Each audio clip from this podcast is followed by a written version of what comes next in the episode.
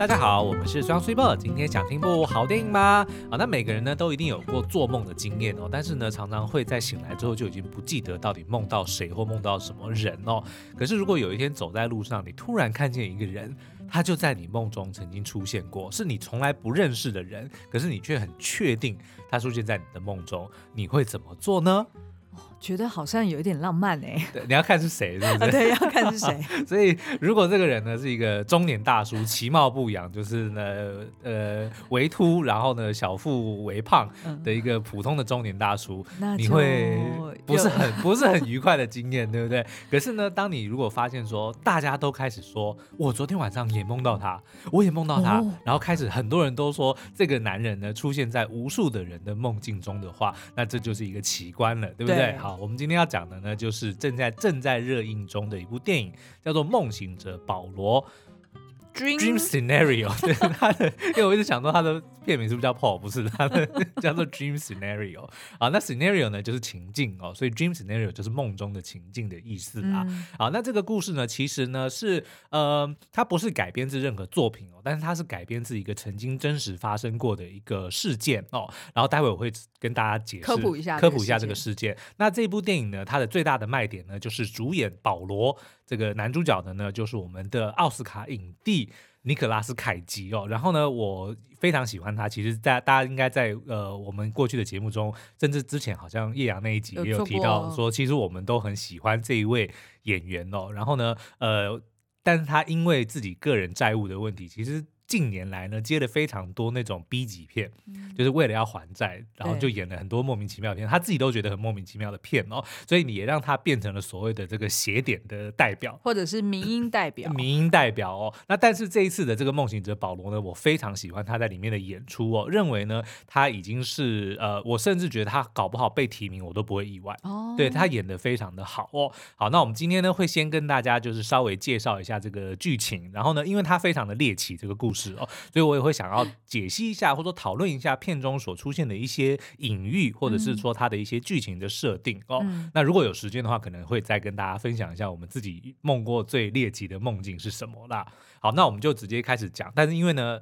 会爆雷，所以如果大家还没有看过电影的话呢，也是建议大家就看完电影之后再来听啦。那这个男主角呢，叫做保罗·马修斯 （Paul Matthews） 哦，他是一个非常温和，然后非常无害、非常呃善良的一个生物学的教授哦。然后有一天呢，他就突然无故的出现在全世界各地不同人的梦中哦。但是呢，在他这个梦中，他什么都不做，他就只是站在旁边旁观。嗯、比如说一开始电影呢，就是他女儿。的梦里面呢，就突然发生一些非常离奇的一些事件，比如我记得好像是他女儿被吸到空中，或者说空中有东西掉下来，然后呢，他爸就只是在那边安抚女儿说：“哦，没事没事。”然后接着在其他人的梦里面，他也都是只有在旁边旁观，不管那个梦有多离奇，比如说有可能是车祸，然后有可能是被追杀，就会看到这个男人就是好像没事的从旁边走过去，然后看着他，然后跟他微笑的打招呼这样，所以大家都觉得非常的奇怪哦。那有一天呢，这个保罗的前女友呢，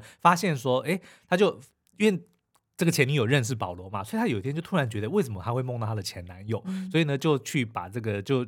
某天某偶遇了保罗之后，他就想要问他说：“我可不可以把这件事情写出来？”因为他是一个好像是一个布洛克还是什么的，哦、对，他就想要把这件事情写出来。然后没想到呢，所有人就是有梦到保罗的人就开始说：“我知道他是谁，他也出现在我梦中。”然后呢，因为他把保罗的这个资讯公开了嘛，哦、所以就导致保罗一气爆红，就是全世界世界各地人都说：“对，他就有出现在我的梦里哦。嗯”那保罗呢，他本来其实就是一个很普通的一个呃教授嘛，所以他其实也蛮想。受这些媒体的关注哦，可是呢，他也对于他自己在所有人的梦中。毫无作为这件事情，他感到蛮沮丧的，所以他就常常会跟人家确认说：“你确定我什么都没做吗？我真的只是站在旁边吗？”对，因为其实他出现在别人梦中的时候，其实保罗自己是不知道的嘛，他自己不知道，他自己的意识也没有跟别人连线，对，所以等于是说他也得要去呃再三确认，他才知道说哦，就是他的形象在人家梦中里面是什么样的一个存在。对，但是当时的这个就是在大部分人的梦中的形象或行为呢，基本上还蛮符合他平常的个性，他就是一个。个也不喜欢冲突，然后也不太有所呃，不会很积极就很像透明人。哎，就对他的即使在自己的家人面前呢，也常常就是好像存在感蛮低的一个这样子的人哦。所以他呢，虽然很享受这样子的这个媒体的关注，但他却对自己毫无作为，就感到哎，怎么我在梦中都已经是梦了，我难道不能够更厉害一点 之类的哦？好，那有一天呢，有一个精神病患，他在梦见保罗之后，就闯进了他里家里，想要杀害他哦，哦，所以就让保罗开始会变得有点有点紧张，就才发觉说这件事情好像严重，好像有点严重哦。那此时呢，又另外有一个公关公司想要利用这件事情，他的名气，利用这个名气呢，就是帮保罗就是获得一些利益啦，比如说想要让他跟一些人合作啊，嗯、什么奥巴马呀，或者是一些名人，就是去、哦、去做一些对谈，或者是出一些呃书籍或者什么的。然后保罗自己他其实因为他是一个生物学家嘛，对，他自己也有一些研究，他想要去，他本来就想要出版，对，也一但是一直都没有机会，所以他好不容易他就有这个机会，他也希望透过这个公关公司呢，能够满足他个人的一些这个需求哦。那结果呢，他在这个跟公关公司合作的这个过程中呢，有一个年轻漂亮的女助理哦，他就坦诚跟保罗说呢，我也梦过你，但是在梦中呢，我们非常的激情哦，就是有就是春梦，然后呢。在那个梦中，保罗是完全采取主动的，嗯，所以呢，让这个女生就会觉得说，遇到真人的时候，她有一点点想要去重新演绎这场、哦、这场梦。那 Paul 呢，当然，因为毕竟人家是漂亮女孩嘛，哎，那那一场戏有演出来？有呃，床戏，那个梦里的有演，哦，梦里梦里的有演。然后他后来想要试图重演的时候，当然就非常的尴尬，因为保罗就不是梦中那样子这么积极的人吧，对，对不对？所以呢，在梦里面，哇，那个真是又摸又亲又抱，什么都都来哦，嗯、对不对？然后可是当这个女助理要求这个保罗重演的时候，保罗就非常的尴尬，然后甚至呢，在还没有开始的时候，就女生只是稍微摸他一下，哦、他就射了，所以就让保罗非常的丢脸，然后就觉，然后就当场就落荒而逃，就觉得我自己还输给梦中的自己，也不只是输给自己，就是当下的那个那个情况，因为等于说你当着一个年轻女孩子面，然后人家是想要跟你发生关系，然后但是你却。人家只是稍微弄你一下，就没有 deliver，对，就让他觉得非常丢脸。可是，在这一件事情呢，就是这个女助理跟他试图重演春梦的事件发生之后呢，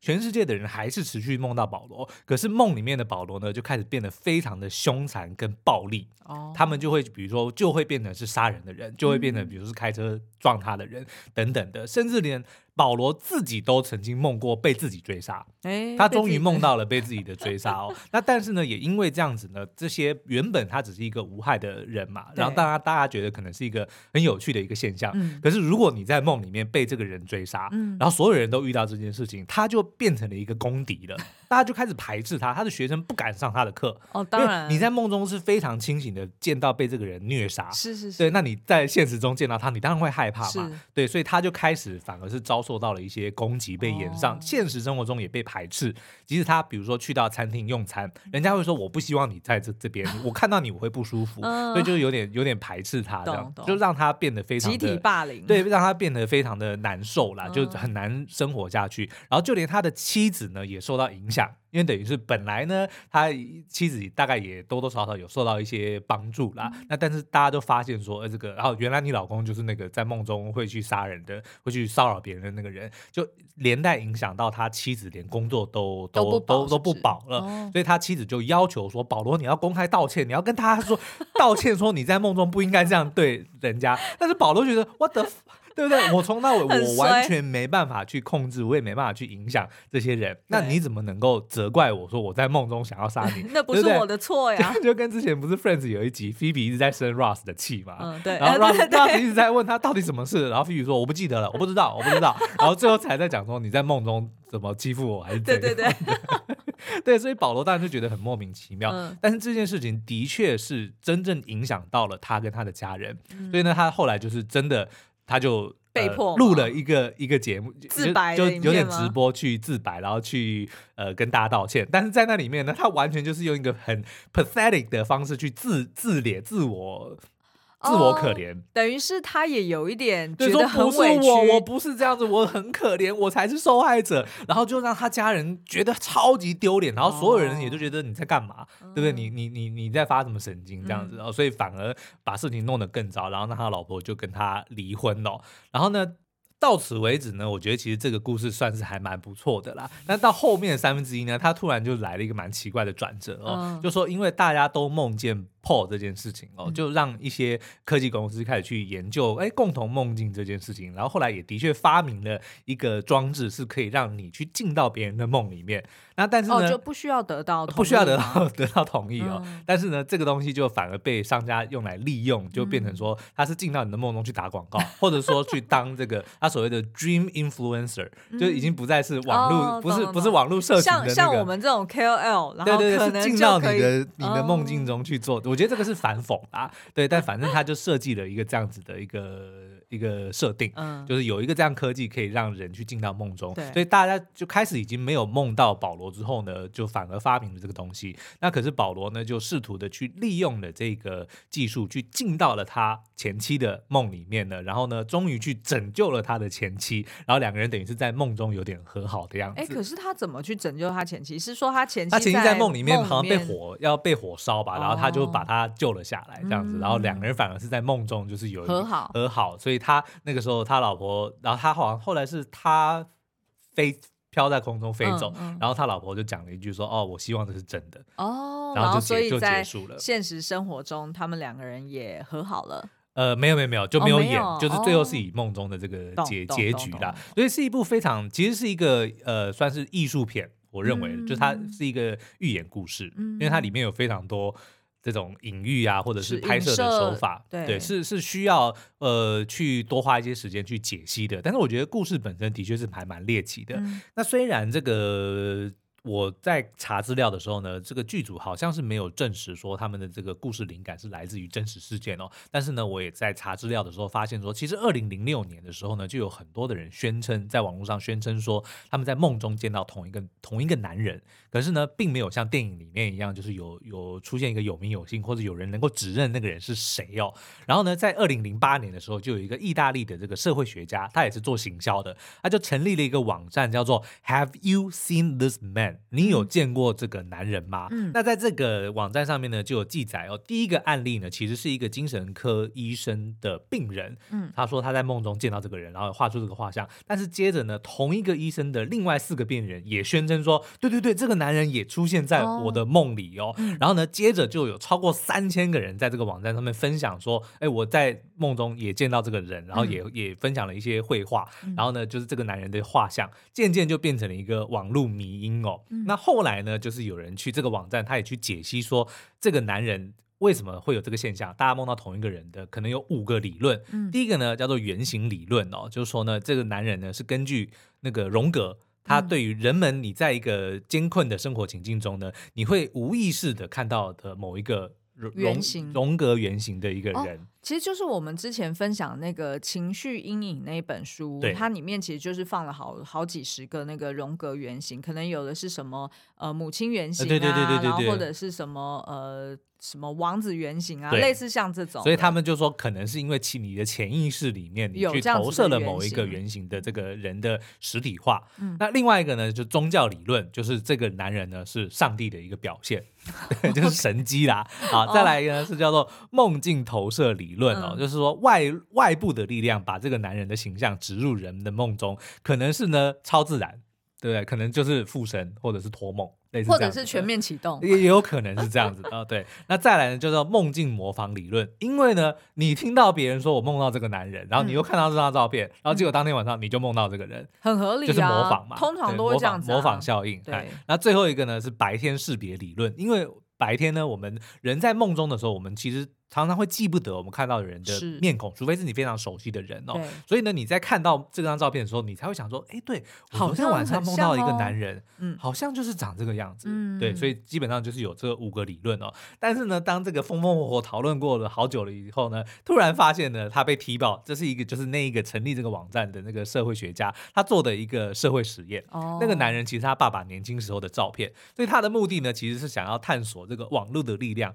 他要看看能不能够利用网网络来打造一个都市传说，看来是可以神话，看来是可以啊。对，那后来电影里面呢也有讨论过另外一个叫做曼德拉效应的事情哦，就是一个电影里面有 refer 有有 refer 到这件事情，它其实是一个心理现象，就是说呢，同一群人会错误的去记忆某一个事件或者事实，然后这个错误其实在大家的心中是共同的。比如说，为什么叫曼达拉效应？大家都以为曼达拉就是南非的前总统，他在一九八零年代是死在监狱里面。错，他其实是一直活到二零一三年。可是所有人都记得说，对啊，他不是在 那个就是受到迫害，然后在监狱里面死掉吗？对，这就所以后来就变成曼德拉效应。然后在我们自己的这个。呃，流行文化里面最常出现，或者说最近才被又再提起的一个曼德的效应是什么？就是《灌篮高手》里面樱木花道最后讲的那句话：“左手只是辅助。”嗯，其实根本没有讲过这句话。那为什么会有冒出这句话？所以就是因为大家就是误传呐，对，所以大家都认为说就不知道一开始是谁先讲。对，然后但是其实樱木那个时候其实好像是在讲说什么左手只是扶着之类的，反正就并不是讲我们大家都非常确定说、樱木讲的说左左手只是辅助，其实他并没有讲这句话。但是所有人都认为他有讲，这就是所谓的曼达拉效应。啊，就是因为大家可能对于某一件事情就不知道为什么传着传着，大家都认为说啊，对，我记得的就是这个样子，所以。保罗这个梦境呢，大家也觉得啊，对，我就是梦过这个人，这个人就有出现在我的梦中，嗯、对，所以其实并不是说真的有梦到啦。哎，其实现在的假新闻的形成也很类似像这样子啊，就等于是说，就是一开始就呃有一个有一个人先丢出来一个证据或者是一个说法，嗯，然后他只要让他能够快速传播，对，然后如果就是被误解或者是呃要呃就是解释的那个人可能解释的不好，或者是他解释的。效果太差，对，所以就会变成说这个东西就形成了一个错误的共识。嗯嗯，然后可能也是因为可能当初发生某件事情的时候呢，它可能本身就具有一些比如娱乐效果啊，或者是说被迷音化的一个潜质。对对。然后当它被迷音化的时候呢，反而这个迷音就取代了当初真正发生过的事实啊，对不对？对，很有可能，很有可能，因为因为毕竟那个迷音是比较有记忆性的，好传播的有记忆点的嘛，对不对？然后它可能就会就会。盖过原本当初到底发生什么事情，没有人记得，嗯、但大家都都只记得。好笑的那一段，嗯，然后就慢慢的被传出来，这样子。呃，这个其实也是文案的力量，对不对？啊、对对对，故事的力量，因为大家就会是记得说故事中的那个 punch line，对对对，永远是最好笑的那个点，或者说最有记忆的那个点，最有戏剧效果的。对，然后东西就会慢慢的从旁边长出来。像我们之前不是做那个钟馗，我做钟馗的解析的时候，嗯、其实我后来才就是做研究的时候才发现说，钟馗在历史上其实找不到这个人，他跟很多的神不一样，他不是死了之后然后神格化，比如说关公啊。或妈祖都是历史上真有其人，但是钟馗并不是。钟馗其实是一个法器，它的魁就是一个一个锥状形的东西，是就是秋葵那个魁嘛，嗯、其实就是那个形状。它钟馗其实是古时候做。驱魔的这个仪式的时候用的那个那个法器叫做钟馗，钟是那个终点的钟，然后秋葵的葵。然后呢，因为做这个法的时候呢，那个算是巫师或者是萨满，他要戴着一个非常凶恶的面具，要吓恶鬼嘛。是，所以这个戴着面具拿着这个钟馗法器驱魔的这个行为，就传着传着就变成说有一个人叫做钟馗，然后他长得非常凶恶，然后他会去专门抓鬼，其实就是。以讹传讹，慢慢慢慢传，然后大家就集体记忆说，对啊，钟馗就是一个人啊，他就是一个什么唐朝进士啊，然后死后怎么怎么怎么，就是。因为有这样子，就有一个集体，然后帮他补很多故事，帮他补很多的故事，然后慢慢他就变成一个传说。嗯、所以梦醒的保罗，我觉得其实他就是在讲这件事情。然后当初其实那个意大利的社会学家，他就是想要挑战这件事，嗯、说如果我开始这样，开始一个这个网站，然后传流传一个这个传说，有没有可能靠着网络力量就让这件事情变成是真的？嗯，对，看来是做到，因为后来还拍了一部电影。哎、欸，其实你知道周楚除三害，其实周楚虽然真有其人，嗯、但是他。他除的三害是哪三害？这件事情其实也是很有可能，众说纷纭啊、对，是众说纷纭，嗯、然后也有可能是这样子把它长出来的。对，因为可能就是每一每一个故事，可能到了不同的地方，其实它也会因为当地的这个民情而做改变。其实像我们很多的那个故事，比如说 Elsa。它其实也是什么冰之女王嘛，但是可能传到了不同的国家，它就会变形变体，嗯、对不对？大野狼它其实也是、嗯、也都是会会因为不同的情况而改变。像你刚刚讲的周楚，那可能他最早我们一般知道的是角龙跟猛虎嘛，对对，然后跟周主自己。但如果你可能比如说传到内陆，人家会不知道角龙是什么东西啊，没有办法解释，因为对他们那边可能没有没有海，或者没有没有没有大片的这个水。就是他可能会没办法想象水中的生物是什么样子，他就会另外。去想象的一个动物，我所知道的就是，因为我那时候也是在科普周楚除三害，然后我也发现说，哎，的确有学者是在做这个研究。嗯，那他找过去的这些呃历史资料，然后从文献里面去看说，他只能确定的就是，哦、呃，的确有周楚这个人，然后呢，他好像呃的确年轻的时候是很呃不羁的哈，然后是就是呃在乡镇里面知名的一个。拍 game 对，就是一个坏小孩这样子。那但是呢，为什么会有传出来说哦，他去打虎，或者是呃，有些传说可能只说他有杀蛟龙，但是没有打虎。嗯、那后来。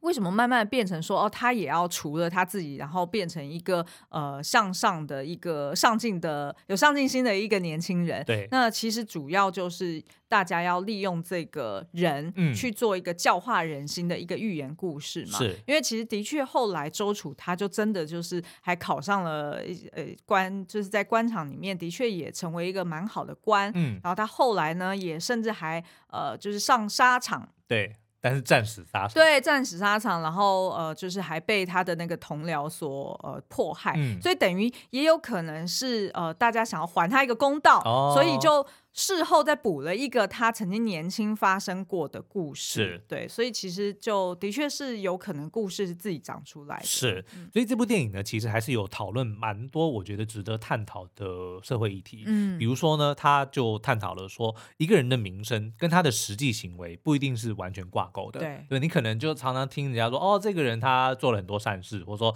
哦，他是一个当地非常的知名的某个人，但是他到底做了什么，其实可能没有人知道。嗯，那同样的，如果今天一个人他的名声很臭，你就只知道说啊，他就是怎么样怎么样怎么样，但是你也许也从来并不知道他到底实际做过什么事情，嗯、就只是被传传闻是这样，说他是一个对对，不管是好名声还是坏名声，嗯、很有可能都跟那个人本身的行为不一定是有直接相关关联的。嗯、那第二个当然就是社群跟媒体的力量，因为刚刚前面讲的，当初其实 Paul 出现在不同人的面的梦里的时候，因为大家都只是觉得是一个蛮。奇妙的一个现象，然后呢，直到他发现说，哎，别人也梦到了同样的事情，然后开始让他变成了一个网络迷因。所以很多人，我相信一定有很多的人，他没有梦到保罗，但是他为了要跟风，他也到处讲说，对对对，他也出现在我的梦里。我觉得一定有这种人，因为他要跟上，他要跟上这个这个风潮嘛，对不对？你怎么可以，我怎么可以没有 be part of it，对不对？全世界人都在梦到保罗，那我当然也要梦到，即使我没梦到，我也要说我有梦到，对不对？尤其是当后来没办法印证啊，对，然后尤其是当这个保罗黑化的时候，他当然要要落井下石，会讲说，你看这个人长这么猥亵，他一定当初就是对不对？他在梦梦里就已经在计划。很多事情，或者说，你看这个就完全反映他这个本人的性格，就会有很多这种这种穿凿附会，对穿凿附会的这个媒体或社群的一个力量哦。嗯、那再来呢，当然就是对于奇观的渴望，这其实跟刚刚那个社群跟媒体是挂钩的，是大家都喜欢看奇观。嗯、我们之前介绍那部叫做什么？呃，布，嗯，那个 Jordan Peele 的那个 Nope。那部片就是在讲那个外星人的嘛，其实就是在探讨人为什么会喜欢奇观，因为当然是觉得第一个生活太无聊，对不对？对，要来点刺激，要来点刺激。因为我觉得，我觉得好像就是这样子，欸，嗯、你要经历一些就是让你肾上腺素急速分泌的时刻，呃、对，你才会觉得你真的活着。像我们，就是譬如说，我们会去坐云霄飞车，嗯，为什么会一次又一次的上去？对，就是因为我们的。大脑知道说哦，其实这很危险，嗯、我们不可能出事。对然后，但是呢，你坐上去的时候，你的大脑又会被骗，因为你会有那种啊，哦、自己被抛出去，对自己好像瞬间就是死了又活过来的感觉。所以，就是人好像就是在追求这种刺激嘛。对，对。好，那最后一个，我觉得呃，电影传达的还蛮不错的，或者说想要探讨的议题，当然就是取消文化了。嗯、那取消文化，其实我老实说，我在年轻一点的时候，我没有听过这个词。嗯，就我我。并不知道年轻一点的时候，你是指说，比如说我二十二十几岁的时候，其实我没有听过，对，它是一个还蛮新的一个一个词。然后我觉得也是在网络社群社群媒体爆红普及之后才出现的一件事情哦。那它其实是一个社会现象，是在讲说呢，在公共领域里面呢，对一个人或者一个组织，因为他讲的某句话或他的某些行为呢，表现出强烈的反对或是谴责哦。那这个取消文化其实有好有坏，因为很多的时候，比如说，当我们认为有一些，比如说财阀或者一些非常势力非常庞大的一些组织，他们因为垄断或者说他拥有所有的资源，所以他可以为所欲为。但是这个时候呢，舆论就有就有制衡的效果。其实大家最近印象最深刻的，反而不是财阀，应该是那个《哈利波特》的作者 J.K. Rowling。哦，他好像是在讲跨性别者的一些事情，嗯、然后所以他后来就被取消了嘛，就被贴上了好像就是恐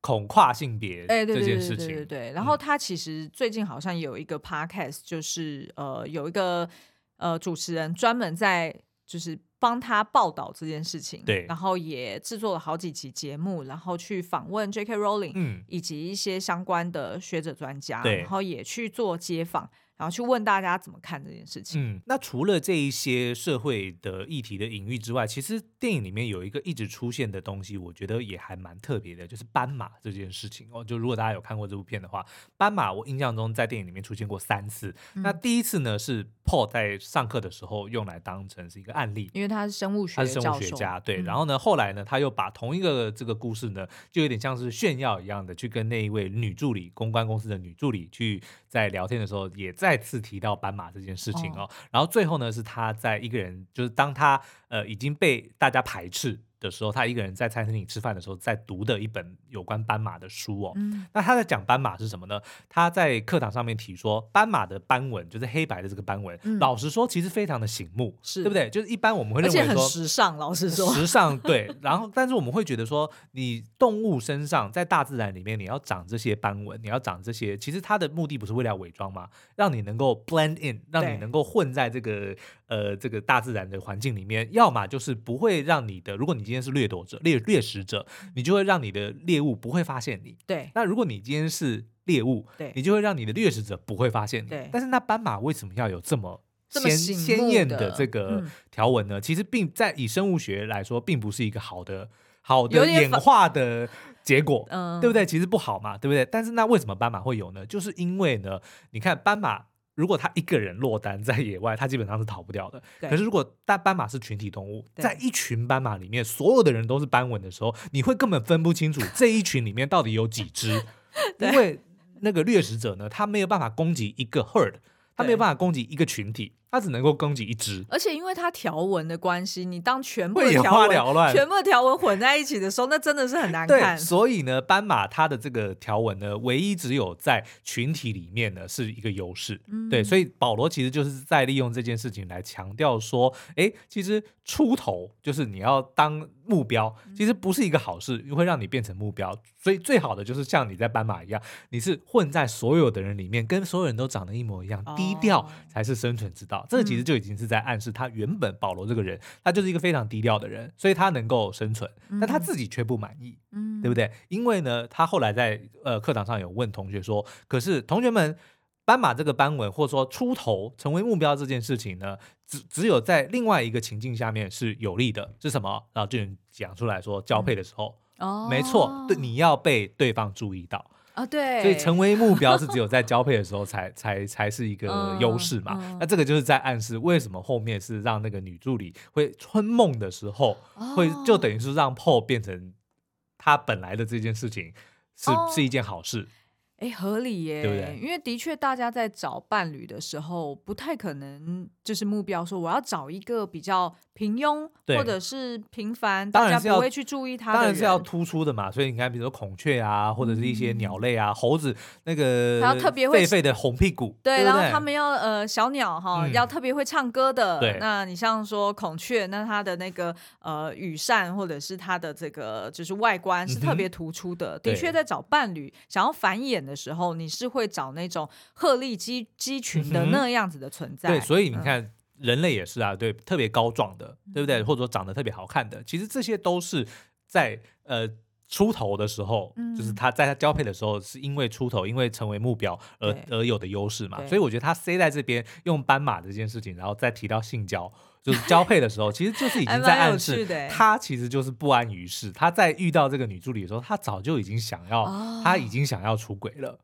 其实就是意思说，保罗是个伪善的人，他超级伪善。也就是说。平常虽然你看他是一个很低调，嗯、然后呃不想要惹是生非，然后想要好好做好自己事的人，但事实上他其实是不安于世，是他自己是觉得说，呃我好像我的人生就是如此的平凡，我我很不甘心，嗯、对，所以虽然也或许可以举个例子，譬如说像他出版书这件事情，哦对，因为呢、嗯、他呃最早的时候呢，其实一开始我们发现他要去呃参加某一个聚会嘛，嗯、然后呢就是他老婆还特别先。先不跟我们讲他要跟谁见面，嗯、他老婆只是说：“那你会录音吗？”嗯，然后因为我想要听听对方怎么说，哦、然后那个保罗就想说：“哦，我会看情况的。嗯”然后后来我们才发现说，那个对象呢，其实是他应该是学校的时候的一个同学，他们曾经呢，呃，有。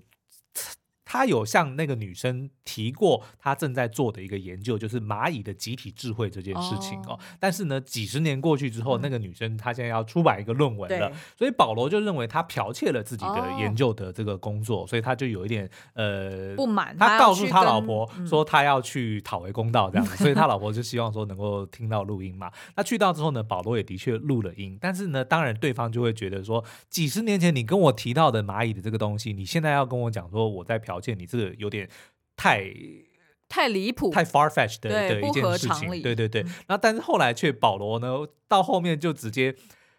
低声下气的求他说：“我非常需要这个，你可不可以把我的名字写在 author 里，就是作者里面？拜托，求求你，就是好歹我当年也提供了你一点灵感等等的哦。那但是呢，我们的确后来有发现说他。”有提到一个字叫做 intelligence，就是蚂蚁智慧这个事情哦，他就直接告诉那个女生说：“那你不千万不要用到这个字哦，因为那个是我当年 coin 到的。”然后那女生就跟他讲说：“哦，我绝对不会用。”可是最后出版的时候就有这个字，所以就让 Paul 非常的不满意。但 anyway，反正他在那个当下他有录这个音，他回到车上之后他就自己回播，他就听到自己。恳求的那一段，他就觉得很丢脸，所以他就把这段音删掉。然后后来回去，他老婆问他说：“你录了音没？”他说：“没有哎，我觉得这样好像有点不太道德。”他明明录了，但是因为他自己丢脸，所以他把这件东西删掉。但他却告诉他老婆：“因为道德的关系，我没有录音。”其实我觉得保罗的问题就是，当然，呃，他出现在别人梦中，然后被呃集体霸凌这件事情是很悲哀，嗯、然后也替他感到很同情的。可是另一方面，我们如果看他个人在真实世界里面的这样子的一个生活态度，呃，其实他这么的伪善，对，呃，明明内心中不。不安于世，然后不甘心，嗯、但是却又不愿意表达，然后表达了之后又觉得后悔，又想要把它删掉，嗯、对不对？所以其实这样的人，他可能本来活在现实中，他其实就很辛苦，对。然后他也会让他身边的人对他失去了尊重，嗯，对。所以其实，呃，好像的确，你光看这部片，你。看过去，你可能会觉得说啊，他是在影射或者是反讽所谓的取消文化，然后也在检讨呃，社群媒体上面时常见到的这个言上的一个呃这样的现象。嗯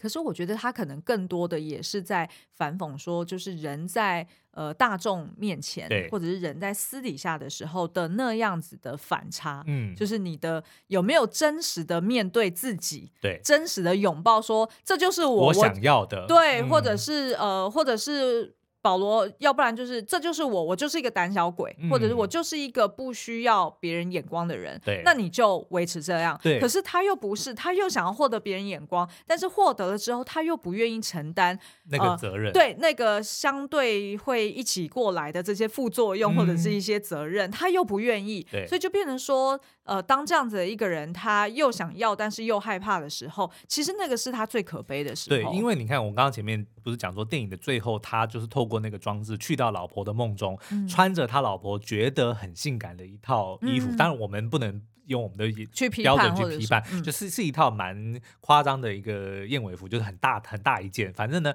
他就是走到他呃，把老婆从火堆上面救下来，然后抱着她亲吻，然后飘走。他老婆说：“I wish it's true，就是我希望这是真的。”其实就代表说，他老婆真的希望说，你老公 Paul 你在真实生活中，你就你就勇敢的做自己嘛，你就承认，你就你想干嘛你就干嘛，你就干嘛，就你想要说什么你就说什么，你不要去。做出一个伪善的一个一个样子，就是他希望梦中的那个你才是真的。哦，他他有这么讲，我觉得其实是一个还蛮蛮不错的一个结尾，一个收尾啦。嗯，但是最后是在梦中讲，所以其实也是蛮蛮悲哀的一件事情啊。嗯嗯，但是又合理，因为其实保罗已经长到呃，他在片中应该年纪有超过五十，不止哦，对啊，大概就五十几了。对，等于是说他。人生走到这个地步，已经定型。他可能已经定型，他已经没有办法再去做改变了。对，嗯，好哦。所以以上呢，就是对我们这一部这个非常猎奇的《梦行者保罗》，真的 很猎奇。其实我自己还蛮喜欢这部片的哦。嗯、那但是呢，因为他的这个